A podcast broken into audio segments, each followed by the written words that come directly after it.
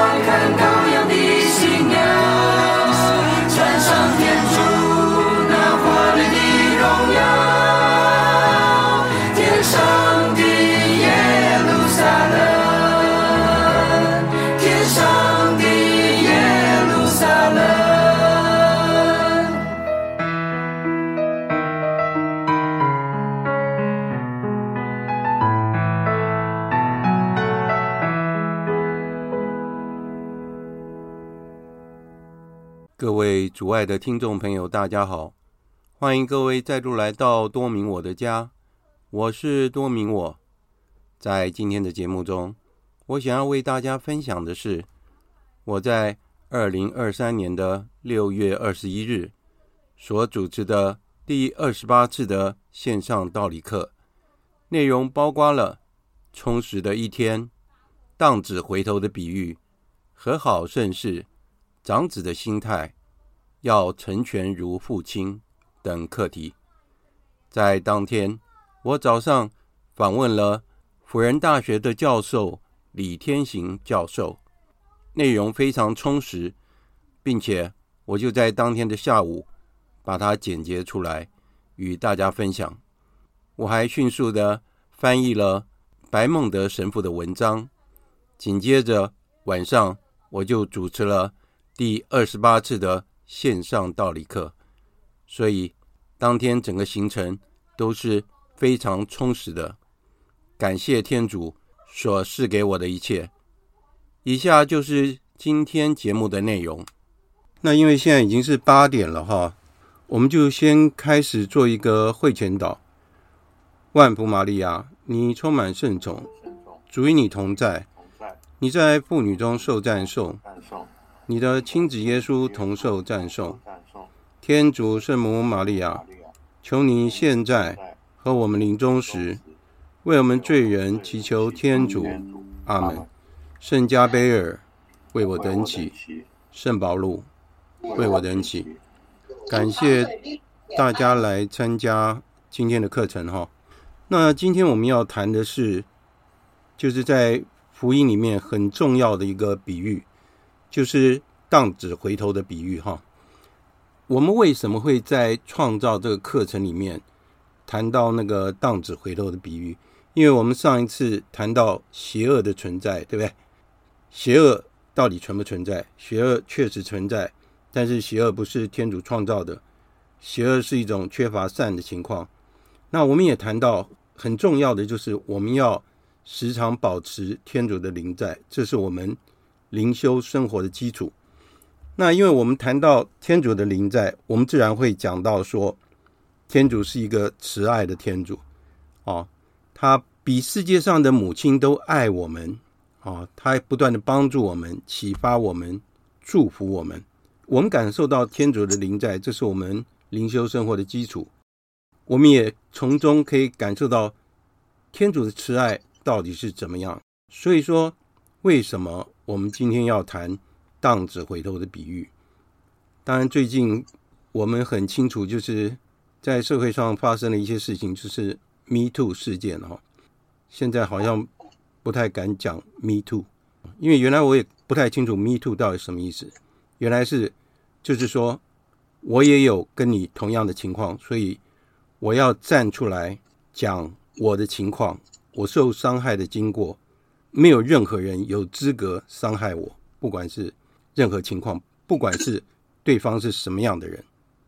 我们看到这个事件是从政治人物。一直到演艺圈都发生这样的情况，还会延烧到什么地方？我们不知道。今天我们不是要做时事评论，从天主教的角度来看罪恶的问题，我们也谈过了。我们的信仰当中是，当然我们每一个人都是罪人，我们都会犯罪。问题是说，犯罪我们要不要承认自己的错误？我们可以去办告解，我们可以去跟天主和好，但是问题是说。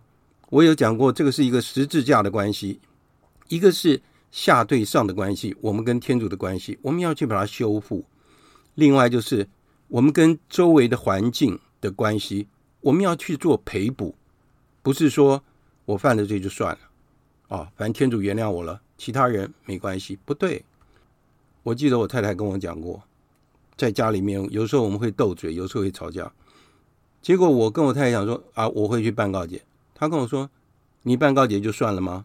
那你对我的伤害要怎么办呢？要怎么处理呢？”那当然，我就请太太吃一份大餐，或是买个礼物作为赔补，对，你总要做出赔补这个动作，哈。当然，我们要做出对方能够接受的赔补。所以说，在我们天主教的看法就是这样，因为罪恶不只是影响到自己跟天主的关系。而且影响到整个教会，而且影响到整个社会，所以这是很严重的情况。那我们回到我们的题目来讲到荡子回头的比喻，主要的目的是要谈什么呢？荡子回头的比喻，在主耶稣所讲的所有比喻里面是最长的，而且是讲的最仔细的一个。那我们来看一看这个比喻的前后关系，为什么耶稣基督要讲？荡子回头的比喻，因为耶稣到税吏家去跟罪人一起吃饭，他跟税吏和罪人来往。税吏和罪人在法利赛人和经师他们的眼里啊是不洁的啊，就跟他们不吃猪肉是一样的。他们认为猪肉是不洁的，所以他们认为说他不能去接触不洁的东西哈。所以说他们认为。税吏和罪人，不管犯什么罪，他们认定这个是罪人，或是我们还记得，就是有一个妇女被他们抓到耶稣的面前，看耶稣要怎么处理他啊。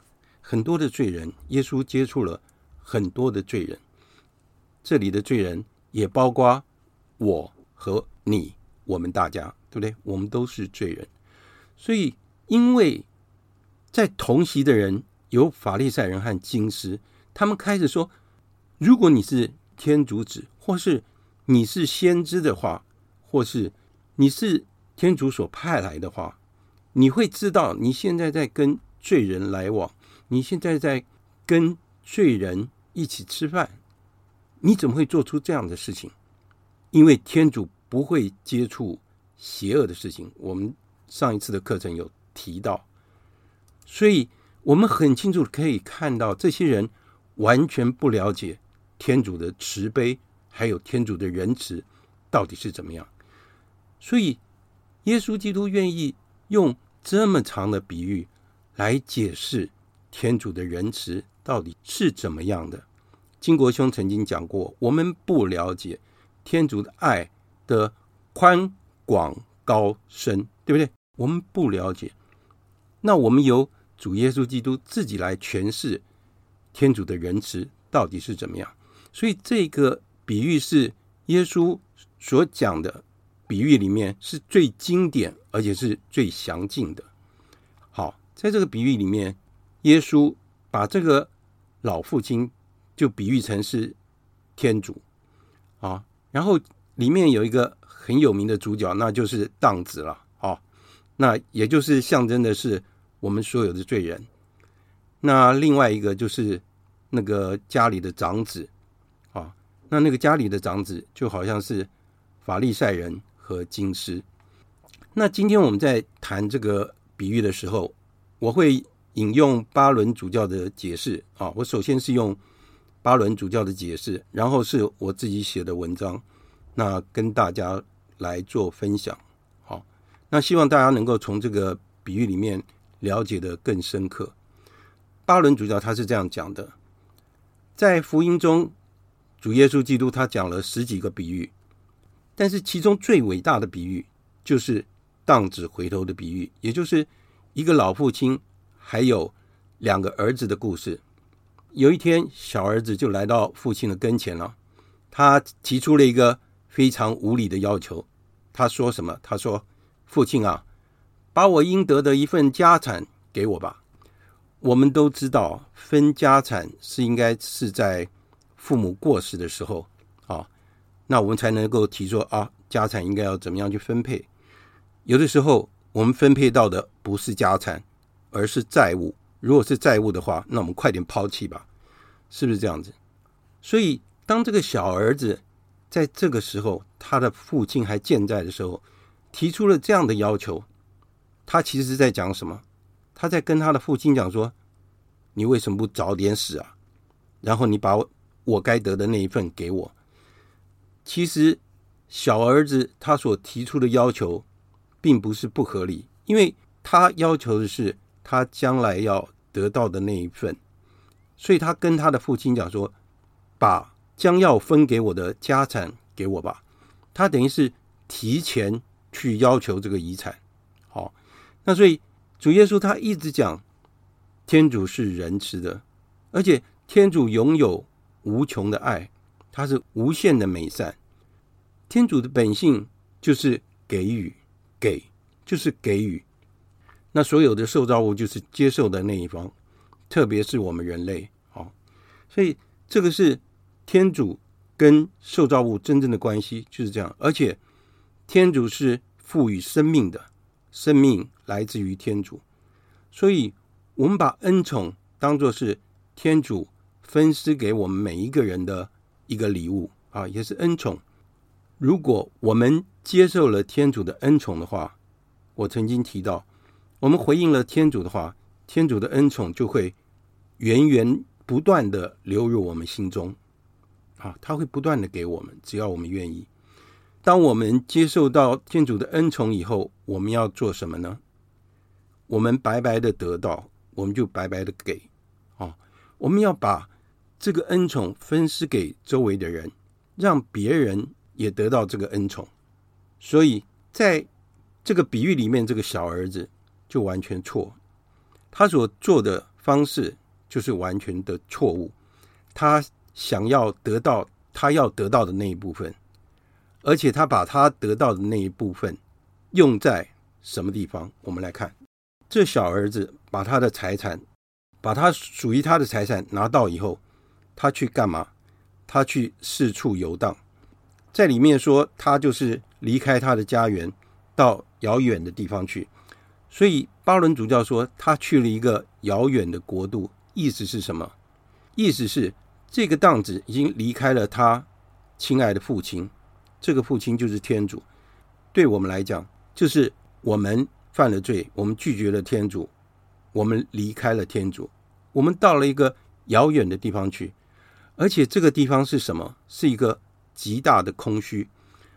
我们每一个人都有犯罪的经验，哈，犯罪让我们感受到我们内心的空虚，会让我们感觉到我们自己的欲望是没有办法填满的，啊，这就是犯罪的感受，因为。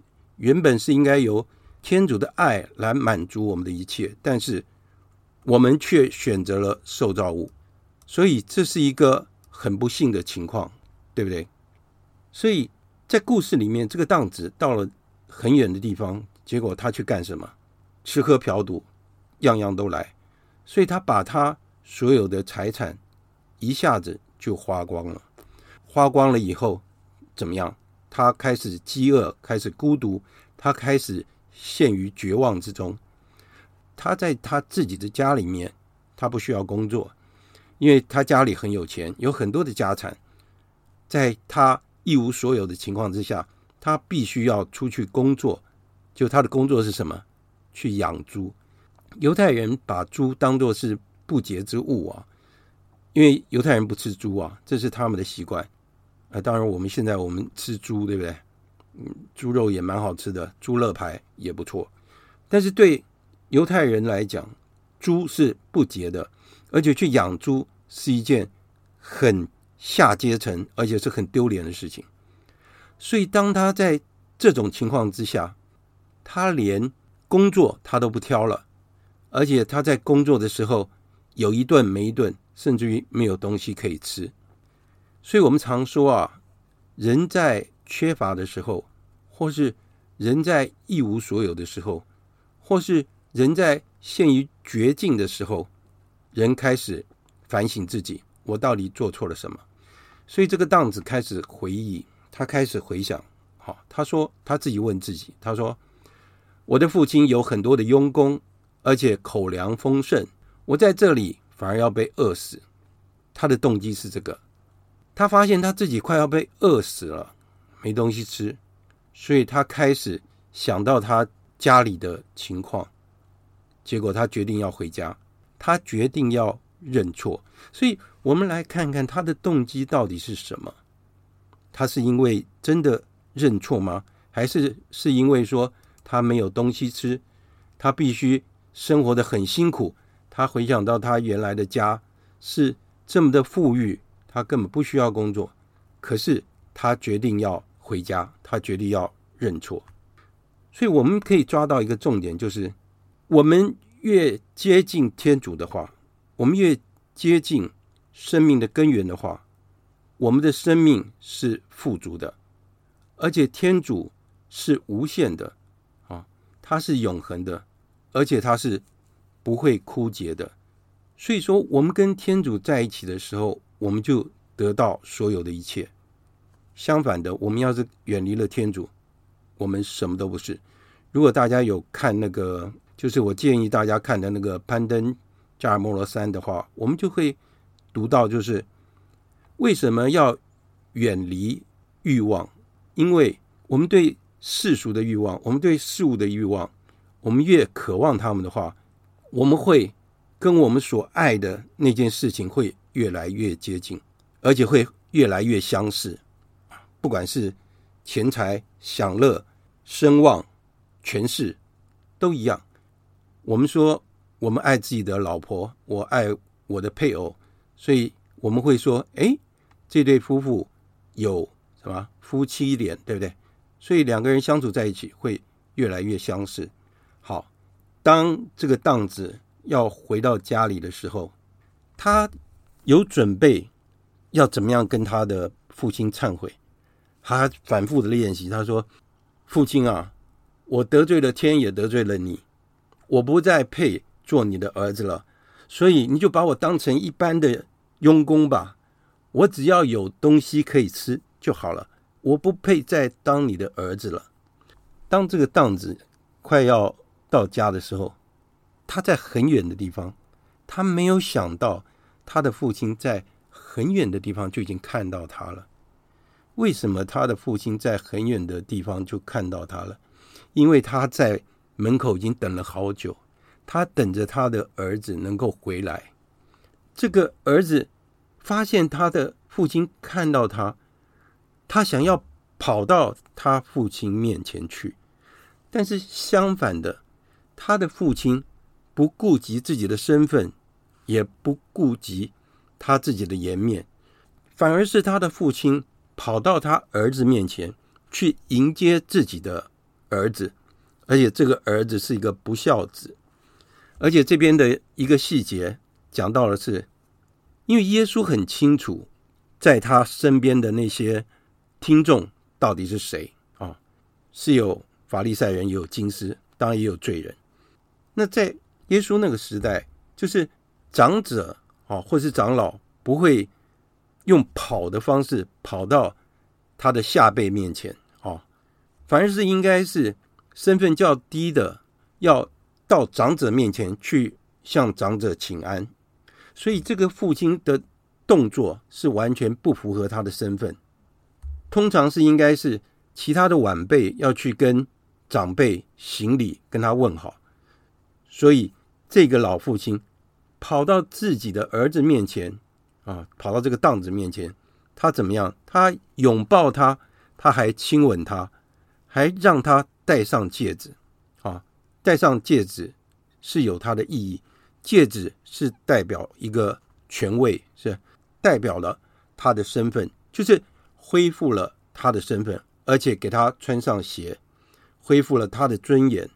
在这里，我们可以看到，这个老父亲代表了天主，他给他。戴上戒指，也让他穿上鞋，表示天主在精神上面跟我们合而为一，恢复了我们原本的身份。等一下我们会讲到告解圣事那一部分。好，在这个时候，我们刚刚讲过，这小儿子一直反复着练习他的忏悔词，哈，就好像悔过书一样。可是他才刚开始讲的时候，他的父亲就打断他，就跟。他的下人讲说：“好，现在我们要开始欢庆，为什么呢？因为我这个儿子死而复生，失而复得，重点是在这里。哦，他要开始欢庆。所以，当一个罪人的回头的时候，耶稣基督在这里很清楚的告诉我们：我们在天上的天父，他是什么样的感受？而且，耶稣基督描述的。”非常的生动，我们想想看，整个天国开始欢庆，迎接一个罪人，是这样的一个情况啊。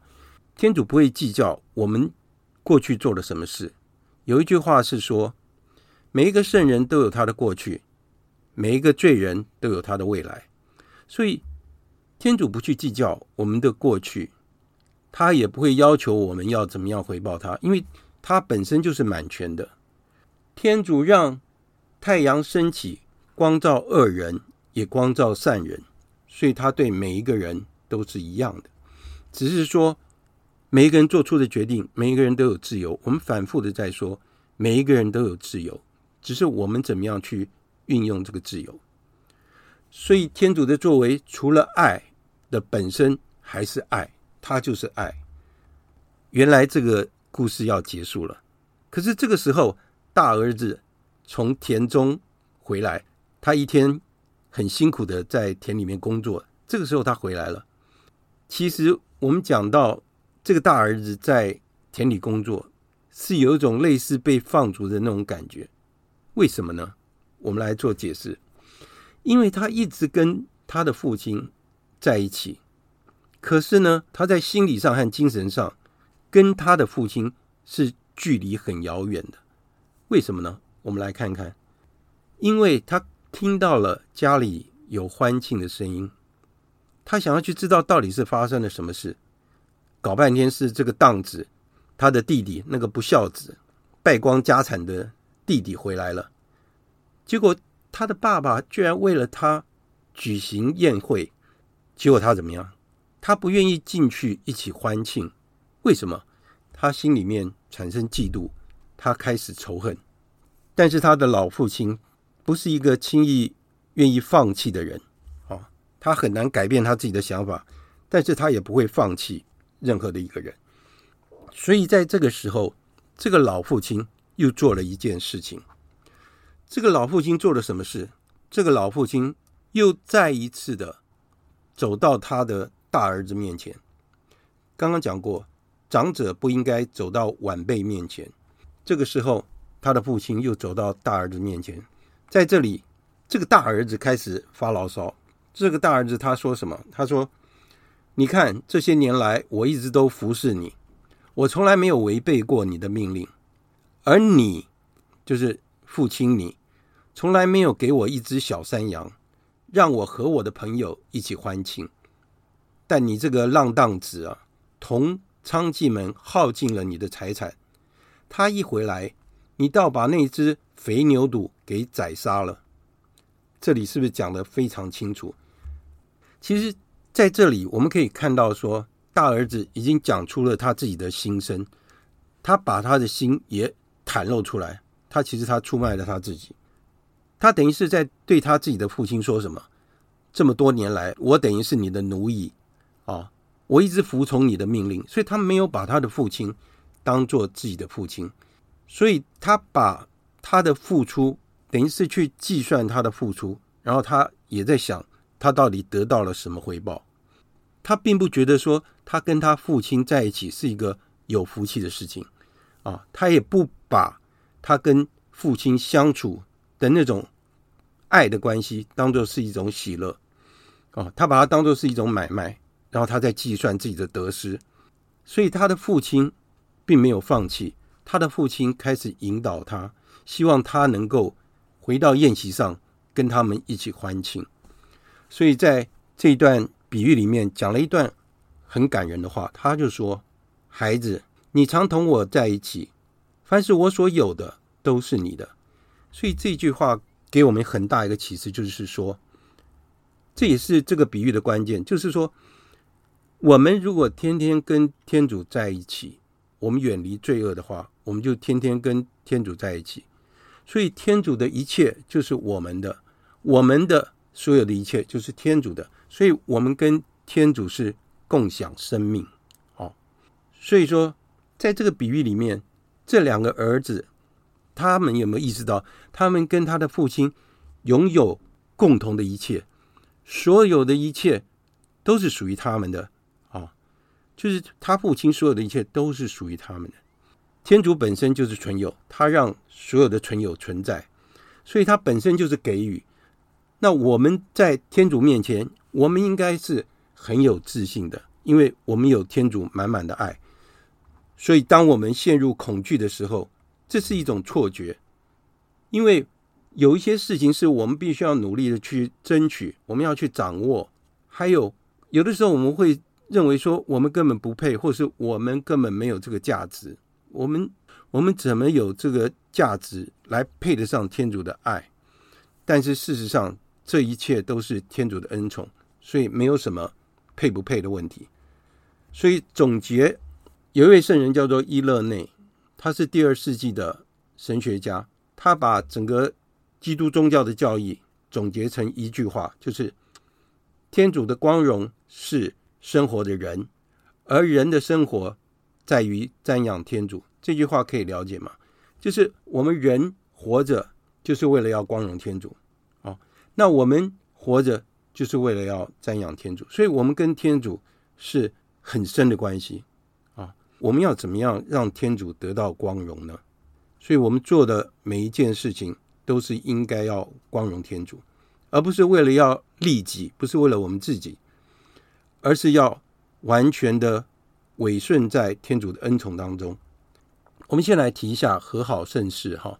通常我们讲到荡子回头的比喻，我们会把荡子回头的比喻跟和好盛世连接在一起，因为我们时常会想到就是就是那个小儿子的动机。我刚刚有讲到，就是说他的动机到底是什么？因为他生活缺乏，他才反省到他自己犯的错，所以他才要想要悔改，所以。我们的生活里面是不是有同样的情况？当我们诸事顺遂的时候，我们会想到说我们哪里得罪天主吗？还是说我就是我生活中的主宰，我主宰一切？所以在我们遇到困难的时候，才会意识到我是不是在哪里做错什么？或是当我们没有认清自己的时候，我们自以为是，我们骄傲自大，我们迷失了自己的方向，我们开始去跟人家比较，去批评别人，去抱怨，甚至于最后是远离天主，就像那个大儿子一样啊，或者是像那个小儿子一样，也是一样，为了自己的利益远离天主。当我们逐渐了解说天主的爱是无限的时候，或是我们承认自己是有限的罪人的时候，我们才会谦逊的回到天主的怀抱里。天主永远在等着我们，所以天主永远是会给我们机会，而且他是完全的爱，而且他完全的爱着我们。他对我们的爱是毫无保留的，而且这个是永远不会变的，而且他很耐心的等待我们，等待我们回心转意，等待我们回头再靠近他。他很了解我们的软弱，为什么？耶稣基督来到这个世界上，他有人性，所以他知道人性是什么样的，人性的脆弱，人性的软弱，人会怎么样受苦。而且天主创造人类，他当然知道我们的软弱在哪里，但是他尊重我们的自由，就算我们得罪了他，他还是愿意原谅我们，要我们回到他的身边，就像这位老父亲一样，最后跟我讲：“你回来就好。”不用再讲了，我都知道，一切我都知道。所以在圣经里面，我们知道两个人，一个是伯多禄，他犯罪以后，他悔改了，然后他变成了教会的基石，变成第一任教宗。传说里面，他每天听到鸡叫的时候，他就会痛哭流涕，而且他一生不吃鸡肉，居然有这种事。然后呢，犹达斯他犯了错，他也忏悔了。可是他没有了解天主的慈爱是多么深，所以他绝望了。最后他自尽了。好，这就是差别，差别就在这里。好，我们来看一下长子的心态是怎么样。在在他们欢庆的时候，长子做完工作从田间回来，他看到家里那么热闹，他去问仆人说：“到底是怎么回事？”啊，原来是那个不孝子回来了，所以他非常生气，因为他一辈子就是。服从自己父亲的旨意，而且他的父亲从来没有给他一只小山羊，也没有让他跟他的朋友欢庆。所以，在他的弟弟回来的时候，他的父亲却把他家最好的那个肥牛犊拿出来庆祝。所以，在这个时候，他就开始嫉妒，开始生气，开始发怒。他的父亲回答他说：“孩子，你常同我在一起。”凡我所有的都是你的，只因为你这弟弟死而复生，失而复得，所以我们应该要欢宴喜乐。这里就可以看得很清楚。所以长子的角色跟法利赛人和金师是很类似的。主耶稣也曾经跟他们讲过：不是健康的人需要医生，而是有病的人。我来不是招义人，而是招罪人。所以，耶稣基督来是为了我们而来。然而，这些所谓的艺人，那讲到艺人，我就想到绿豆，要不然就是就想到红豆汤啊。所以，这些法利赛人和金师们，他们自认为艺人，他们有他们的优越感，但是就是因为这样子，所以他们的眼睛被蒙蔽了，就像瞎了一样，或者是说，他们以为默西亚是用另外一个形式要来到这个世界上。而且他们自认为他们是特选的民族，默西亚应该是为了他们这些特选的民族而来的。默西亚应该要超越达维圣王，而且带着威能来到这个世界上。而且不只是如此，默西亚来到这个世界上是为了要救赎他们这个民族里面所谓的异人，就是他们这些所谓的善人。我们给他加一个括号，所谓的善人。可是他们忽略掉，默西亚来是为了要救赎普世，是救赎普世，不是只针对以色列人，所以他们不能接受耶稣是主，这是主要的原因。所以这份救恩就传给外邦人，因为犹太人不接受耶稣基督是主。当然，我们知道在教会初期的基督徒都是犹太人哈，所以其实我们要感谢就是外邦人的使徒。也就是圣保禄，他将福音传给我们，传给我们这些所谓的外邦人，犹太人他们低估了天主的仁慈，而且他们忽略掉天主的救恩，所以导致现在的结果。他们最后，他们以为说，他们把主耶稣基督钉在十字架上，是为了他们的民族除去祸害，免得罗马人来消灭他们，所以他们搞错了。所以，因为主耶稣基督的受难，反而让全人类得救。所以犹太人到现在还在等待他们的救世主，他们所期望的大能的救世主确实会来到，在什么时候？那就是在世界末日的时候，也就是主耶稣基督要审判所有人类的时候。所以在这个时候，犹太人会发现，原来这位审判者就是当时他们定死的耶稣基督。所以。我每次想到这里哈，我就会觉得很有趣，那个画面会是怎么样？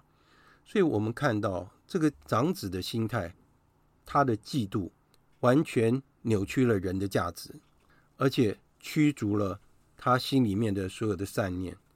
所以就是因为自私自大，而使人自己觉得说，只有我有资格得救，我才是真正最有价值的，所有的好处应该都归于我，所以。很多人不愿意与别人分享，而且不愿意看到别人比我们好。所以，如果一个人的心有了嫉妒的话，这会是一件很危险的事情。所以，当我们看到别人的缺失的时候，我们也要反省自己：我们会不会像那些法利赛人和金丝一样，有同样的一些做法？啊，看不到自己的缺点，而且我们。有没有想过，我们一直都跟天主在一起，我们拥有天主所赐给我们的一切恩宠。如果我们是这样的话，我们是不是应该感受到非常的喜乐，而且感谢天主所赐给我们的一切？好，最后我要讲的是要成全如父亲哈。我们不要只是想说，我们经历过小儿子还有那个长子的那个角色。好这两个角色我们都经历过，但是天主真正要邀请我们的是是什么呢？他邀请我们要成全如这个比喻中的老父亲。我们要先从宽恕自己做起，然后我们才能够宽恕别人。意思是说，如果我们心中有爱，我们了解爱是什么，我们才能够去爱别人。我也跟大家讲过说，原谅跟宽恕是不一样的。所以耶稣基督说过。他说：“你们应当是成全的，如同你们天上的父一样的成全。”所以，天主的邀请是一个挑战，对我们来说是这样。他要邀请我们像天赋一样成全。所以，如果我们能够时常处于天主的临在，我们时常的领圣事，我们就会领受天主无数的恩宠。我们灵性的生活也会不断的成长，好，我们也会越来越成熟。当我们越来越成熟，我们跟天主越来越接近的话，我们就会越来越相似天主。就像我刚刚讲的，我们跟什么东西越接近，我们就会越相似他。所以，耶稣基督给了我们一个爱的诫命，他是这样说的：“他说，我给你们一道新命令，你们应当彼此相爱。”如同我爱了你们一样，你们也应该照样的彼此相爱。如果你们之间彼此相亲相爱，世人就会因此认出你们是我的门徒。所以这个命令是对我们每一个人说的。所以我们每一个基督徒都应该要做同样的事情。我们要怎么去告诉别人说天主是爱呢？怎么样去解释它呢？那就是又回到。我们一直在讲的，我们要在生活中成圣，怎么样从生活中成圣？首先从自己的家庭开始，把自己的家庭变成一个很好的基督化的家庭，这就会像一个涟漪一样，就像石头丢到水里，像涟漪一样，慢慢的扩散开来，会扩散到我们的工作，会扩散到我们周围的人，就是这样子。我们就可以圣化我们自己，我们能够成圣，而且能够成圣别人。好，今天我讲的内容就到这里。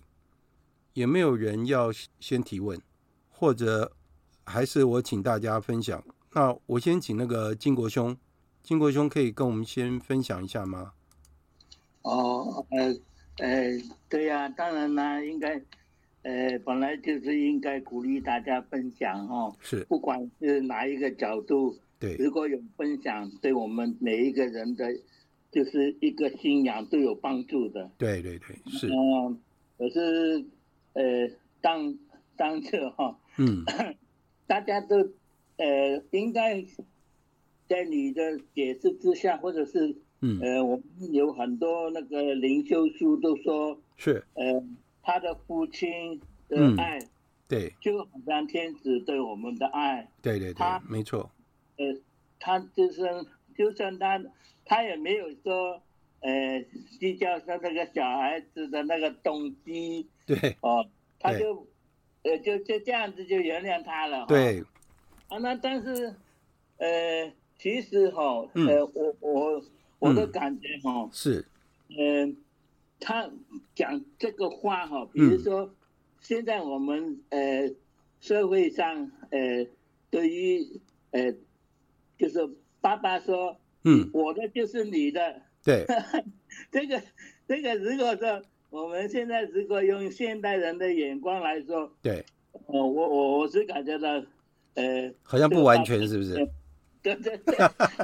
好像好像就就会产生一种不是很很平衡的感觉了哈。不完全，谁会把自己所有的给别人呢？对对对对对哈。但是我的就是你的，那你没有没有过给我，也没有请我吃 饭，你这好像有点空讲话嘛哈。对啊对对对。好像呢，这但是，所以呢，有时候呃，好像我们说。天子是爱，对，哦，啊，对啊，他是爱，但是为什么、嗯、为什么好多事情好像不是太好的事情，或者好像也发生了，啊，都会就站在我的身上，没错，对不对？嗯，哦，对，就是我们会很容易就是呃发生那个大儿子的状况，没错。我我我我我有一个想法就是哦，对。啊，就那个那个大儿子哈，对，他可能对他弟弟，呃，他爸爸哦那种亲情，或者是也是说我们要呃互相相爱，对，哦，呃包容对方哈，好像呃保罗说呃你们大家要互相承担哈，对对对。对，对对对，这但是他可能一直呃。不平衡之内，哈，对，他他的亲情忘记了，他，我相信他对他弟弟也没有，嗯、应该不是太，不能太认同了。当然了，对不对？嗯，对啊，对啊，那那这个时候就很容易就我们就会，呃，变成有一种埋怨，埋怨就有生成恨。对，所以对这个事情，他们呃，他对父亲的亲情，对弟弟的。嗯呃，亲情好像都一时间就忘记了。嗯、对对对。嗯，我我我我的想法就是说，是呃，不晓得是不是这样子。嗯，是啊，嗯。对对对，我是感觉到哈，对，呃，最最重要的一点，对，呃，我们自己哈，有时候很容易就是、嗯、呃，认为自己的看法是正确。或者嗯，哎，对对对，他把突然之间会忘记了，呃，天主教我们耶稣给我们的诫命，很容易忘记啊。没错，对，所以对，所以我是感觉到我们，呃，教会里哪一个团体也好，大家啊，所以特别说，呃，兄弟姐妹，哎呀，真的那个称呼哈，嗯，呃，除了称呼以外，真的希望大家有一种这种，呃。好像有这种亲情的一种，好像兄弟姐妹的亲情，然后才会好像愿意原谅别人，或者是、嗯、互相合作，对不对？或者是宽恕，对不对？哎，对，好，我就这样子，呃，分、嗯、分享在这里，谢谢啦。好，谢谢那个金国兄。那金国兄也讲讲到很多的重点，因为上次大格力有提到，就是说为什么人会生病，为什么人会遇到不幸的事情。刚刚金国兄也提到。那而且很多人不了解天主的爱到底是怎么样。那我们一直在做比较。那我们做比较的时候，事实上我们自己的价值就已经失去了，对不对？那为什么会遇到不幸的事情？我们可以说，这个都是来自于原罪的结果，对不对？原罪的结果让人会生病，对不对？让人会死亡，对不对？原来人不会死亡，那人无知，对不对？那人有私欲偏情，啊，人人有罪恶的趋势，这都是原罪结果。原来的人不会死亡，那原来的人会生病吗？不会。对啊。那但是真正我们的生命提早结束，对我们来说有没有差？如果我们的目标是到天堂的话，我们在世界上的生命，事实上不是那么重要。我可以这样这么轻松的讲，因为我现在没有这样的问题。当我有这样的问题的时候，希望大家都能够来探望我。我先讲了哈。对呀，对呀，对呀，真的就是这样子了。好，谢谢啊，好谢谢。那我我愿意再分享一点，就是今天那个呃，我去更新望弥撒，那更新的神父讲了一件事情，我觉得。触动了我的心。他说：“我们很多时候一直在追逐啊，人家有没有帮我按赞，或者人家对我的看法认不认同？哦，然后如果没有很多的赞，我们很失落。”他讲了一件事情，让我有很深的反应。他说：“如果我真的是在为天主做事，我为什么那么在意人家批评我呢？那我为什么因为别人批评我，我就要生气呢？”所以这给我一个很大的启示，他完全打到我的心里面。如果我今天是为天主在做事，人家给我不当的批评，那个是无所谓。如果是天主要的，我们就继续做啊，这个是很重要。我们不能因为说别人反对我，所以我该做的事我不做。好，那我刚刚提到 Dudley，Dudley 要不要跟我们分享？嗯，我对于那个。我们要成为一个跟天主一样是成全，就是跟那个父亲一样是成全的人。嗯、对这件事情，容不容易？不容易。嗯，对。因为我们不小心就会变成那个大儿子。不是大儿子就小儿子嘛，对不对？对对对，就是不断的在两个当中 游走，不断的上演我的角色。没错没错，就是不断的游走，都是这样子啊。对啊，所以要成为成全的人，我觉得，呃，就一定要。是常常把自己当成是一个父亲一样，对对对对，然后去疼爱周边的对对的孩子们，然后不要有分别心。我觉得这个就是是是是一直要努力的方向。对对对对对对对，我们一起努力，因为我们很清楚道理，对不对？我们很清楚道理。我可以跟你讲，我到现在也是一样，我做的自己也做的不好，那但是我还是一直努力，因为。我做的不好，不是给我借口说我不要努力，对不对？我们还是要继续努力下去，因为我们要成圣，我们要进天国，所以我们要这样做，对不对？道理很清楚，我们要努力做。好，还是应先生，应先生在吗？在在在。你先可以跟我们分享一下吗？我刚刚上课之前是，就是我我其实现在心里很难过，因为为什么？我的妹夫啊，就是在一个半小时之前。就是嗯，走了。啊，真的，对，刚刚很意外，就是说，哦。